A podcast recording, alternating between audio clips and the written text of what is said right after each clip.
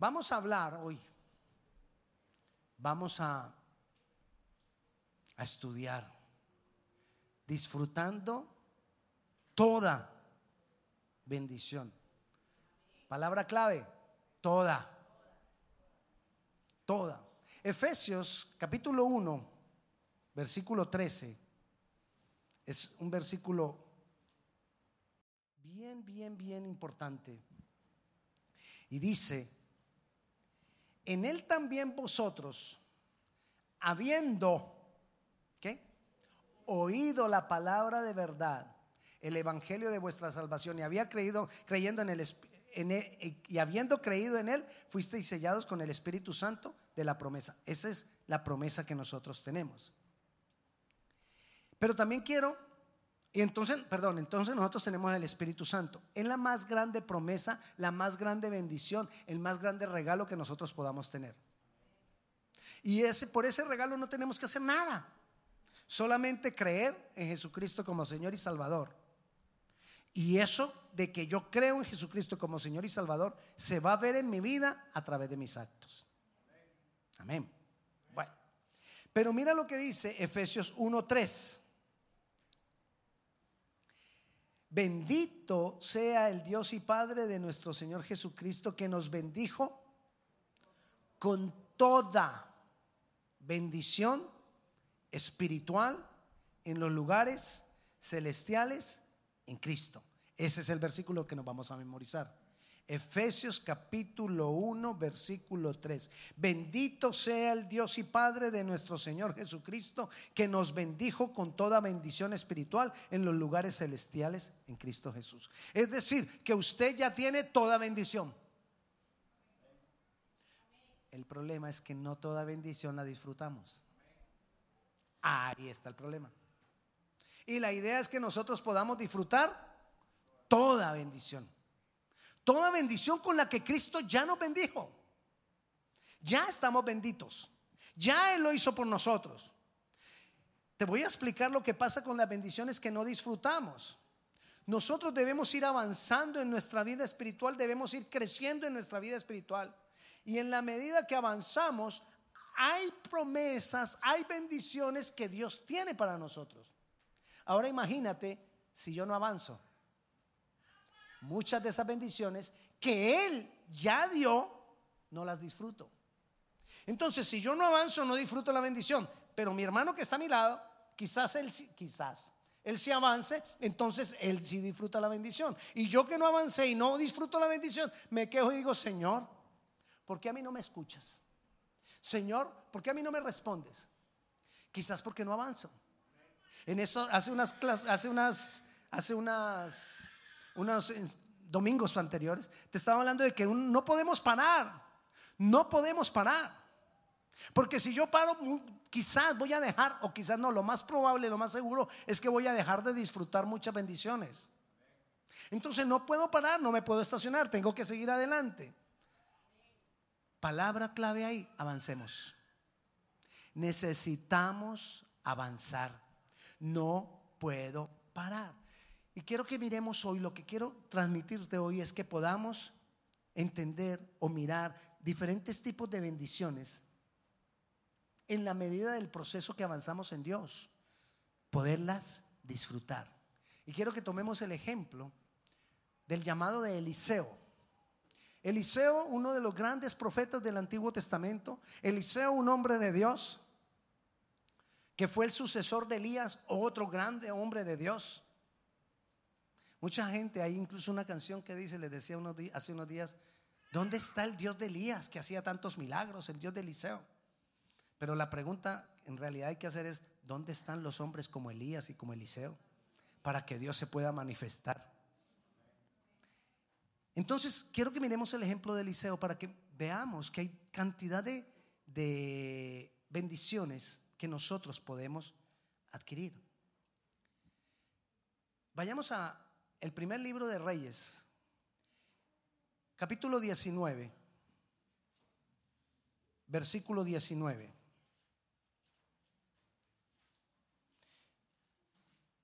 Gloria a Dios, ¿cómo les parece? Aquí entre mientras busca.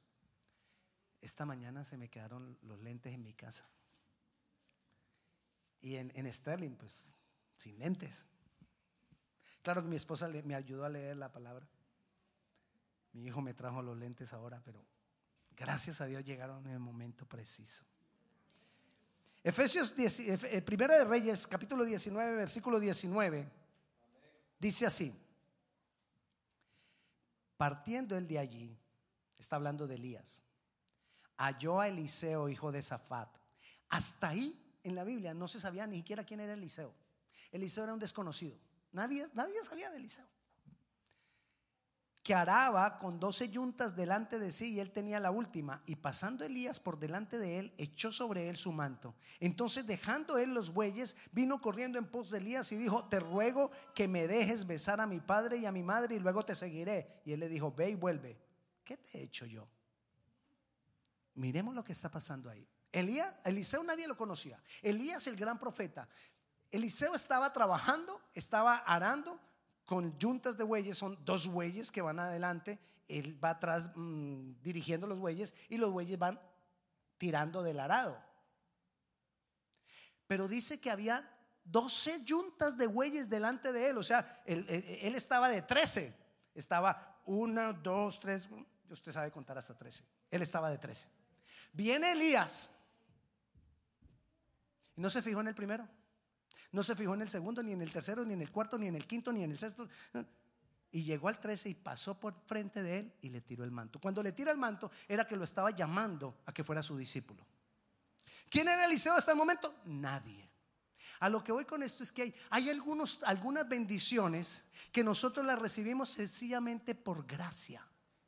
Hay algunas bendiciones que nosotros las recibimos sin hacer nada. Solamente por creer en Él. Muchas de las bendiciones son nuestras y las disfrutamos solo por creer en Él. Como cantamos hace ocho días una de las canciones, que no puedo alcanzarlo, no puedo hacer nada para obtenerlo, sencillamente Él, por gracia, me las dio. Así comenzó el llamado y la vida del gran Eliseo. Él ahí se convirtió en un seguidor de Dios a través de Elías. Ahora vayamos a mirar qué sigue después en la vida de Eliseo. Él camina con Elías y sirve a Elías y todo eso. Vayamos al segundo libro de Reyes.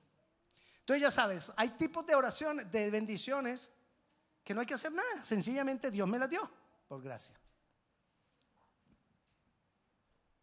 En Segunda de Reyes, capítulo 2, versículo 1. Voy a leerte hasta el 15. Así que esté atento a la lectura, no se deje distraer. Aconteció, capítulo 2, versículo 1. Aconteció que cuando quiso Jehová alzar a Elías en un torbellino al cielo, Elías venía con Eliseo. ¿De dónde? Gilgal, guárdeme Gilgal. Y dijo Elías a Eliseo, quédate ahora aquí porque Jehová me ha enviado a Betel. Y Eliseo se quedó. No. ¿Se acuerda que le dije que uno no se podía parar? No se podía detener. Eliseo avanzó. Y él le dijo, vive Jehová y vive tu alma que no te dejaré. Descendieron pues a Betel. Gilgal, Betel. Y saliendo a Eliseo, los hijos de los profetas que estaban en Betel le dijeron, ¿sabes que Jehová te quitará hoy a tu Señor de sobre ti? Y él dijo, sí, yo lo sé. Quédense callados. Y Elías le volvió a decir, Eliseo, quédate aquí ahora porque Jehová me ha enviado a Jericó. Tampoco se quedó.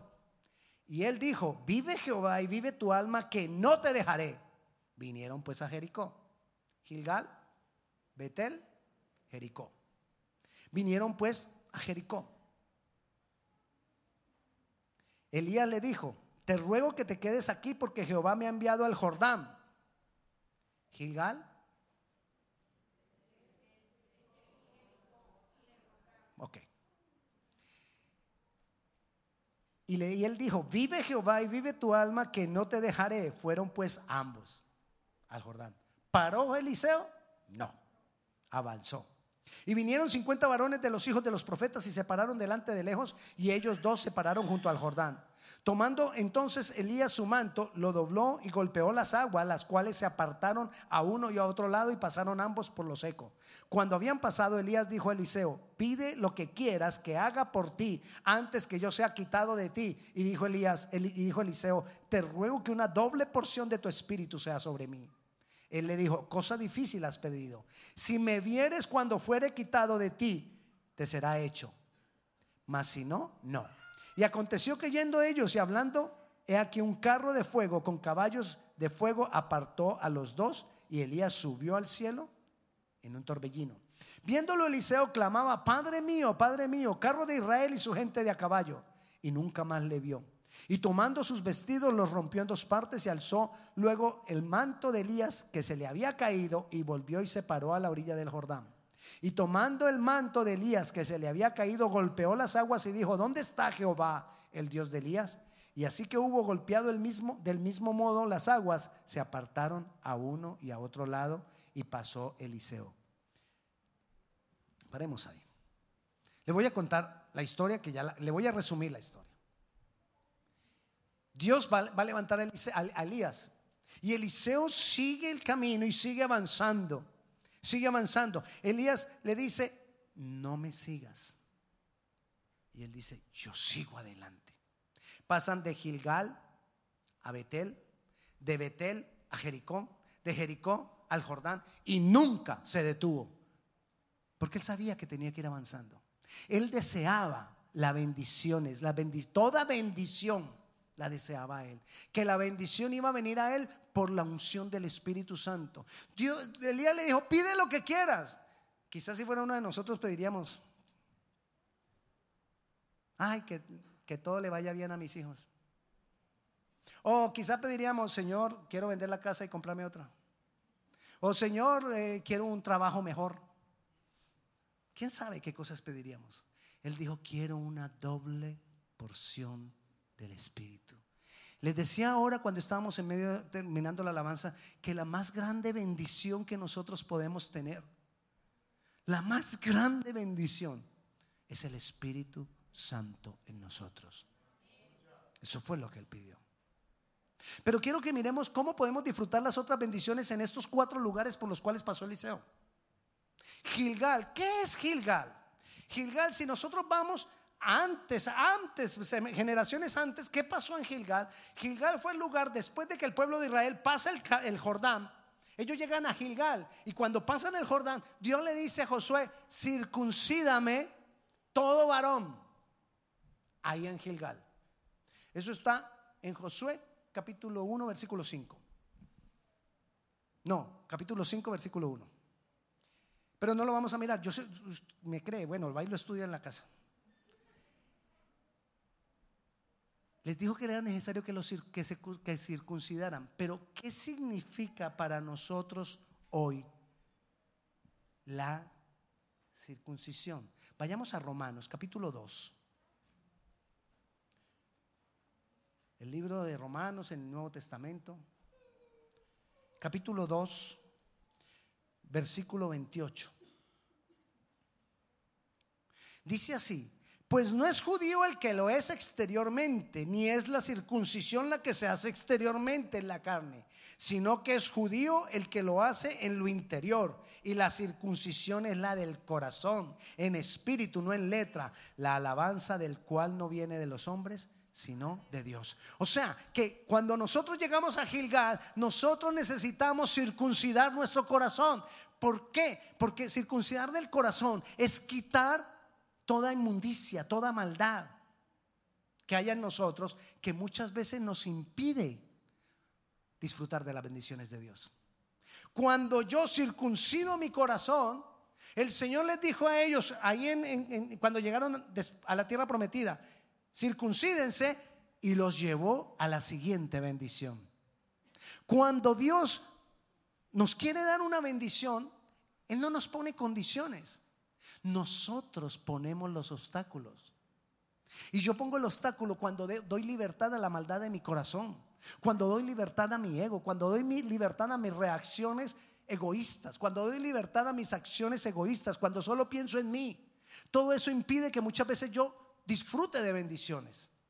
Y si yo no llego a Gilgal y, no circuncido mi corazón, puedo estar dejando de disfrutar muchas bendiciones de las que Jesús ya compró para mí y de las que Jesús esperaba que yo disfrutara porque Él nos bendijo ya con toda bendición. La bendición es mía, pero yo no la disfruto.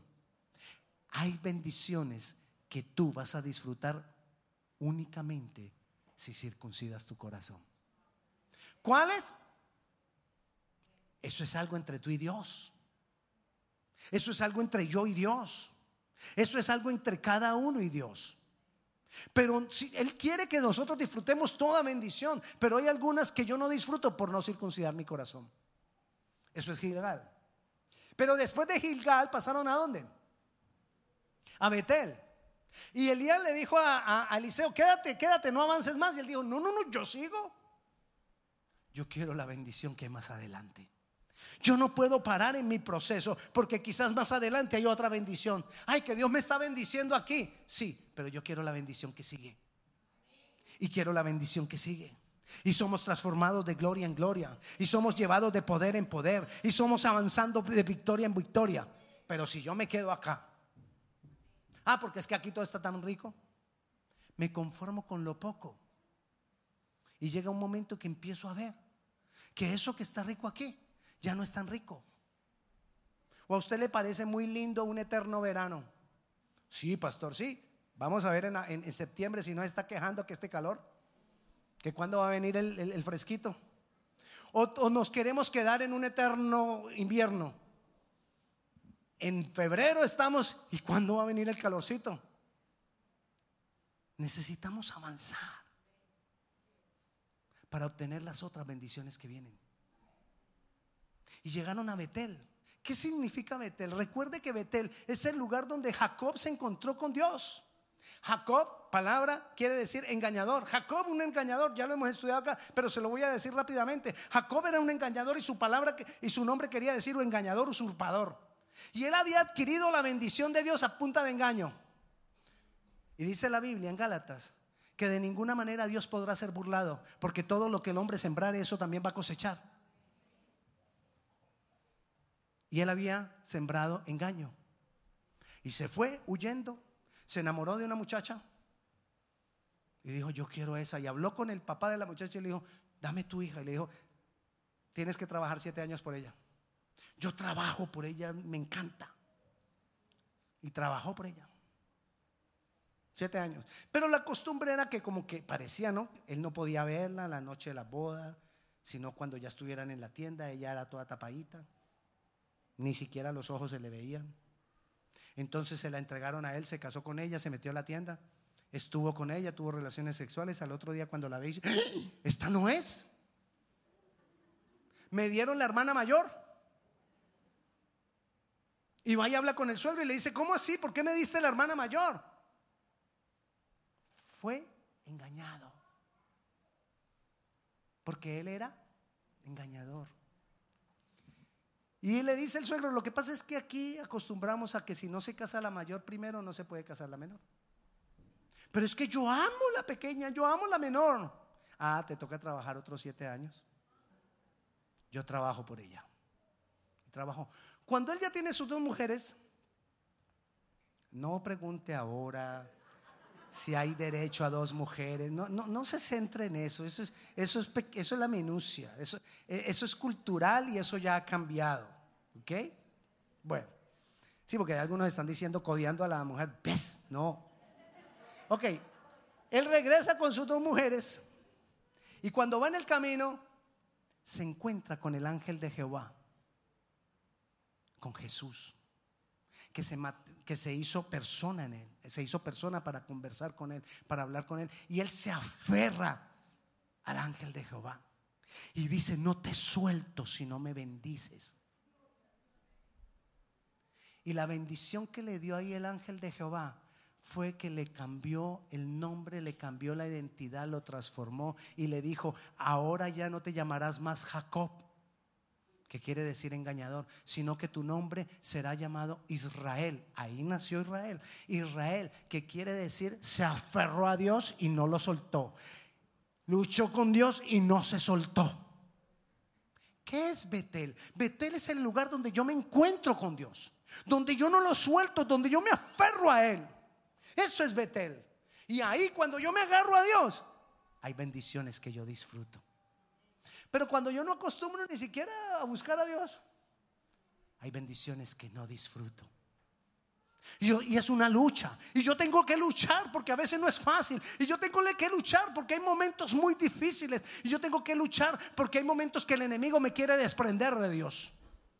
Y tú sabes que es una lucha porque la carne es débil. El espíritu quiere. Ay, yo quiero agradar al Señor. Ay, yo quiero buscar más de Dios. Pero la carne es débil. Y el enemigo nos jala por, a través de la carne. La carne son mis propios deseos, mis propios anhelos. Eso es Betel. Y yo necesito pasar por Betel. Porque ahí voy a adquirir una gran cantidad de bendiciones. Porque hay muchas bendiciones que han sido compradas para mí y que solo las voy a encontrar mientras yo esté aferrado de Dios. Hay bendiciones que adquirimos sin hacer nada, por gracia. Hay bendiciones que adquirimos porque tenemos que circuncidar nuestro corazón, limpiarnos. ¿Se acuerda que eh, Dios también le dijo a su pueblo, santificaos, porque voy a hacer maravillas con vosotros mañana? Eso es circuncidar el corazón, santificarme, para que Él me bendiga más. Pero además de eso, yo necesito, hay otras bendiciones. Yo puede que esté recibiendo bendiciones porque, porque estoy circuncidando mi corazón, pero yo necesito aferrarme a Dios porque hay momentos que me voy a soltar, hay momentos que no voy a querer, hay momentos que no voy a soportar, hay momentos que me va a parecer difícil a mi mente. Y ahí recibo bendiciones. Pero después pasaron a Jericó de Jericó, recuerde, también el pueblo de Israel vino después de estar en Gilgal y circuncidar el corazón. El Señor lo llevó a enfrentar a Jericó. Jericó, una ciudad amurallada. Los muros, los muros eran tan grandes, tan anchos, que había gente que vivía y tenía sus habitaciones dentro del muro. O sea que eran unos muros súper altos, pero también eran unos muros súper anchos. Eso no era de que cogemos, cojamos piedra y vamos tumbando el muro, no. Eso no se podía. Y Dios entonces le dice en Jericó a su pueblo, vas a tomar posesión. Hay bendiciones que las tenemos que luchar. Hay bendiciones que nos tenemos que esforzar por ellas. No para hacerlo a nuestra manera, para hacerlo a la manera de Dios. ¿Qué le dijo a ellos? Una locura. Le dijo al, al pueblo de Israel, vayan y denle siete días vuelta a la ciudad. Una vuelta cada día. Yo creo que uno después de que da la primera vuelta y viene y al segundo o tercer día uno dice, no, Dios no me, los muros no hay caer. Hace unos, unos días también cantamos una canción que comienza diciendo, muros rodeando estoy. Y nada que caen. Pero yo he confiado en ti. Amén. Y si tú me dijiste que eran siete días, yo voy a seguirlo el tiempo que sea. Hay bendiciones que solo las alcanzamos, alcanzamos por persistir, por insistir, por luchar. Y fuera de que terminaron el sexto día de dar la vuelta, viene el Señor y le dice, bueno, mañana séptimo día van a darle siete vueltas el mismo día. ¿Qué? Pero nos dijiste que, que, los primeros seis días, sí, ahorita son siete vueltas el mismo día. ¿Qué dijeron ellos? No, ya no. Quizás si fuéramos nosotros diríamos, no, eso está muy difícil. O podríamos decir, no, no tengo tiempo. O podríamos decir, esta es una puñalada. Ah, tengo trabajo. Disculpen, sin anestesia, pero ahí va. Necesito obedecer a Dios. Y fuera de que dan las siete vueltas, él después les dice, ¿y sabe cómo después de hacer eso van a derribar los muros? Peguen un grito. Y ya con un grito y ya. Me puso a dar todas esas vueltas y después me dice que con un grito y ya. Hay cosas que no entendemos de Dios. Pero por eso es Dios. Eso lo hace Dios.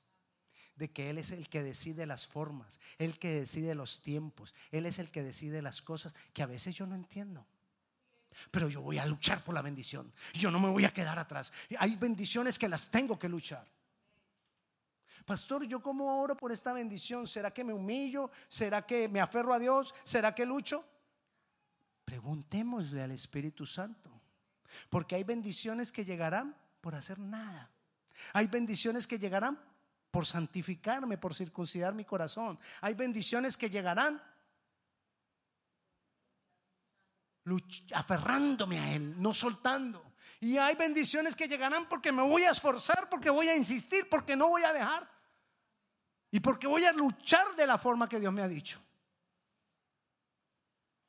Pero no se quedaron en Jericó. Dice que Eliseo siguió y en Jericó el día le dijo, ya no me sigas.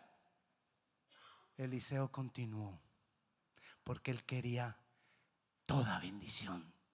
Él no se conformó con un poquito, él quería todo. Y entonces le dijo, descendamos al Jordán.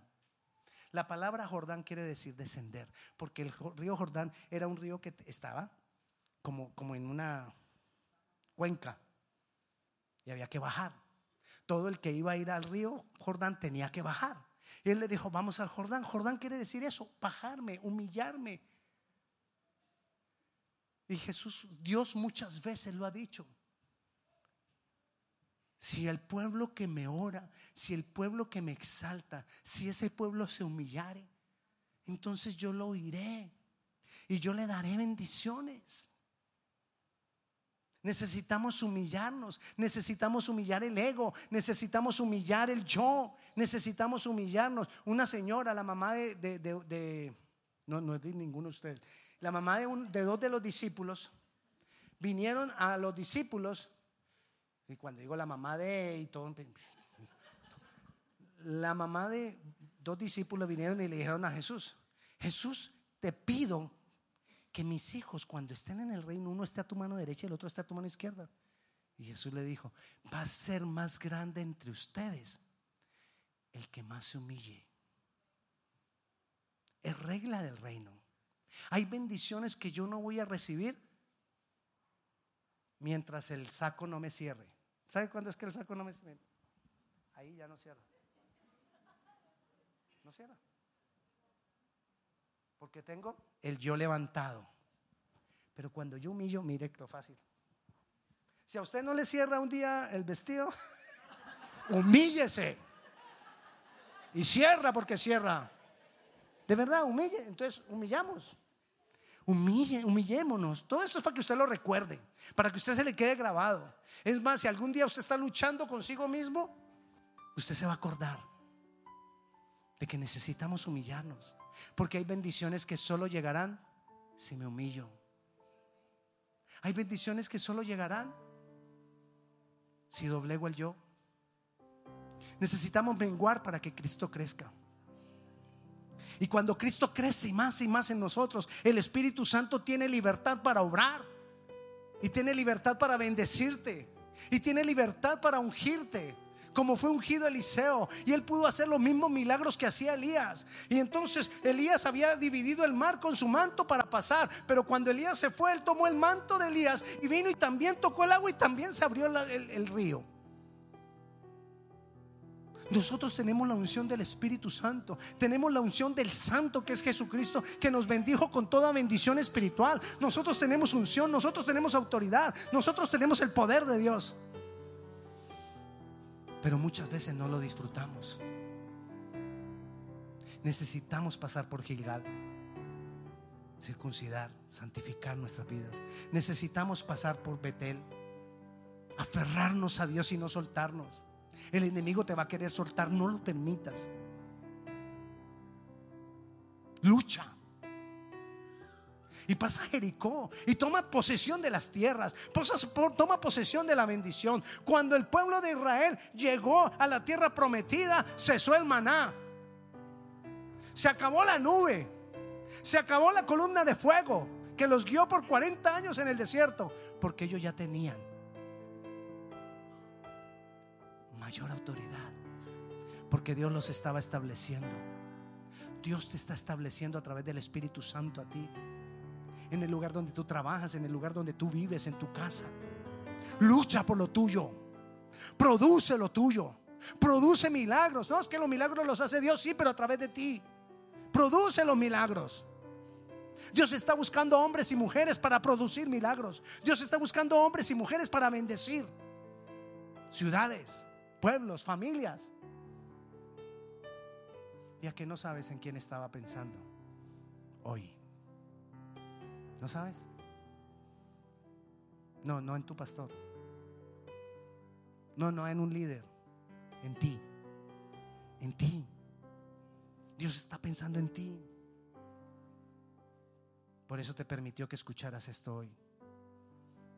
Porque la lluvia no te detuvo. Porque la, la, lluvia no fue suficiente para que tú no escucharas esto. Y aquí estás escuchando. Yo te invito a que nosotros le digamos hoy al Señor, Señor, yo, yo quiero. Yo quiero disfrutar toda bendición. Yo quiero esa doble porción de la unción. Yo te invito a que nos pongamos de pie y vamos a orar. Así como Eliseo aceptó el llamado, nosotros necesitamos aceptar a Cristo. Él te está llamando. Si tú de pronto necesitas restaurar, eh, reconciliarte con Dios, si tú de pronto necesitas entregar tu vida a Jesucristo, yo te invito a que este es un momento preciso para que lo hagas. Y ahí donde tú estás le digamos al Señor, Señor, yo me entrego a ti. Quizás nunca le has dicho a Jesús, Jesús, yo creo que tú has pagado por mis pecados. Este es el momento preciso para creer. Jesús pagó por tus pecados. Jesús murió en la cruz por ti. Y yo te invito a que se lo digamos. Y que le digamos en una oración, que tus oídos lo escuchen. Porque con la boca se confiesa para justicia y con el corazón se cree para salvación. Confesemos con nuestra boca, Jesucristo, hoy te recibo como mi Señor y como mi único Salvador.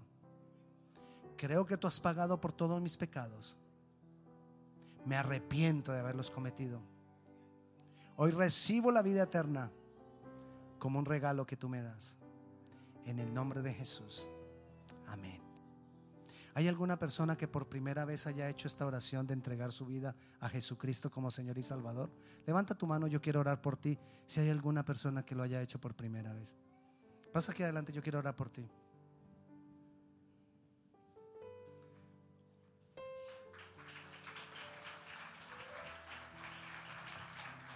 Padre, extiende tus manos hacia Él. Padre Celestial, Señor, gracias por la vida de Ramiro, Señor. Yo lo bendigo. Yo sé que tú lo has traído con un propósito. Padre Celestial, gracias, Señor, por la vida de Mili. Señor, tú estás haciendo cambios en sus vidas, pero el más grande milagro es que ellos ahora son tus hijos, por la obra tuya, porque tú pagaste por sus pecados.